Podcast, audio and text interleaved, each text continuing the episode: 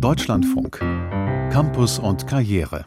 Islamische Theologie fürs Lehramt ist in Deutschland ein junges Fach. 2004 wurde die ersten Professuren für islamische Religionspädagogik eingerichtet.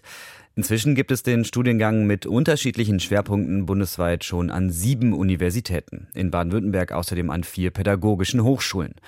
Doch wo steht die islamische Religionspädagogik nach fast 20 Jahren und wie reagiert das Fach auf aktuelle politische Entwicklung? Dazu mehr von Anke Petermann.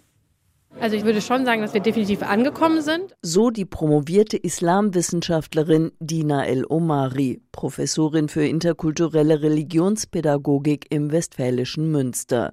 Über den Studiengang Islamische Religionslehre für die Sekundarstufe 1 am dortigen Zentrum für islamische Theologie sagt sie. Also wir sind immer noch, was jetzt zum Beispiel Inhalte in den Curricula angeht, in so einer Findungsphase. Also es kann sich immer mal wieder was nachjustieren und so weiter. Aber grundsätzlich sind wir definitiv positiv angekommen. Wir haben ja auch schon einige Lehrerinnen und Lehrer, die im Schuldienst sind, die auch ganz glücklich da sind, wo sie sind und kriegen auch sehr viel positives Feedback zurück. Eine systematische Evaluierung steht aber noch aus. Auch Schulbücher für den islamischen Religionsunterricht an Gymnasien gebe es nicht ausreichend, sagt Fahima Ulfat, die in Tübingen das Institut für islamisch-religionspädagogische Forschung leitet. Es fehle an Personal, um die Entwicklungsgremien mit Lehrkräften und Forschenden zu besetzen. Lehrkräfte suchen auch immer händeringend nach Materialien, aber wir stehen noch ganz am Anfang. Als Moschee sozialisiert, beschreibt die Tübinger Professorin für islamische Religionspädagogik Religionspädagogik den Großteil der Studierenden. Diese Generation habe selbst in der Regel keinen Religionsunterricht an der Schule gehabt und zu Studienbeginn keine genaue Vorstellung davon, was wissenschaftliche Auseinandersetzung mit dem Islam bedeute.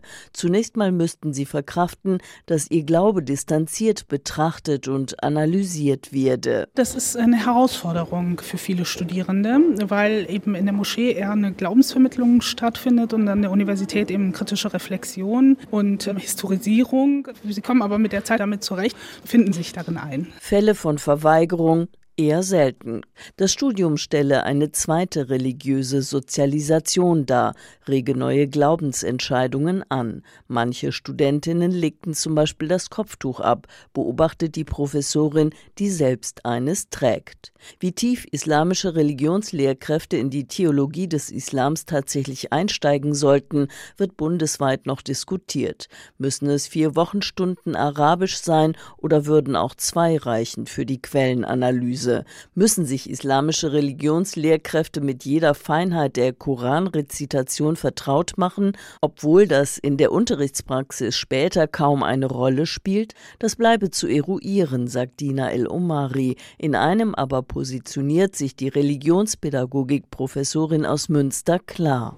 Die Frage danach, inwiefern feministische und geschlechtersensible Theologie im Curriculum eine Rolle spielt, das ist eben im Moment noch kaum vorhanden. Das müsste definitiv ausgebessert werden. Also dass die Lehrerinnen und Lehrer quasi die Möglichkeit haben, sich mit Fragen rund um Gender zu beschäftigen und lernen, wie sie damit umgehen, wenn Schülerinnen und Schüler Fragen dazu stellen. Zum Beispiel zu einer Koransure, die oft so übersetzt wird, dass der Mann höher gestellt sei. Lehrkräfte müssten Korantexte nicht nur übersetzen, sondern vor allem auch historisch verorten können, auch mit Blick auf das Verhältnis zu anderen Religionen und zum Beispiel auf Antisemitismus, findet die Professorin aus Münster. Also es geht darum, kritische Themen anzusprechen innerhalb der Seminare und Vorlesungen, damit eben die zukünftigen Lehrerinnen und Lehrer wissen, wie sie damit umgehen können, wenn danach gefragt wird von Seiten der Schülerinnen und Schüler. Interreligiöses Lernen sei Teil des Curriculums.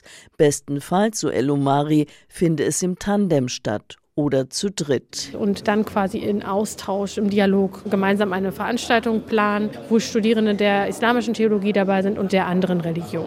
Das sogenannte Begegnungslernen, bei dem Angehörige verschiedener Religionen aufeinandertreffen, eigne sich auch für den Schulunterricht.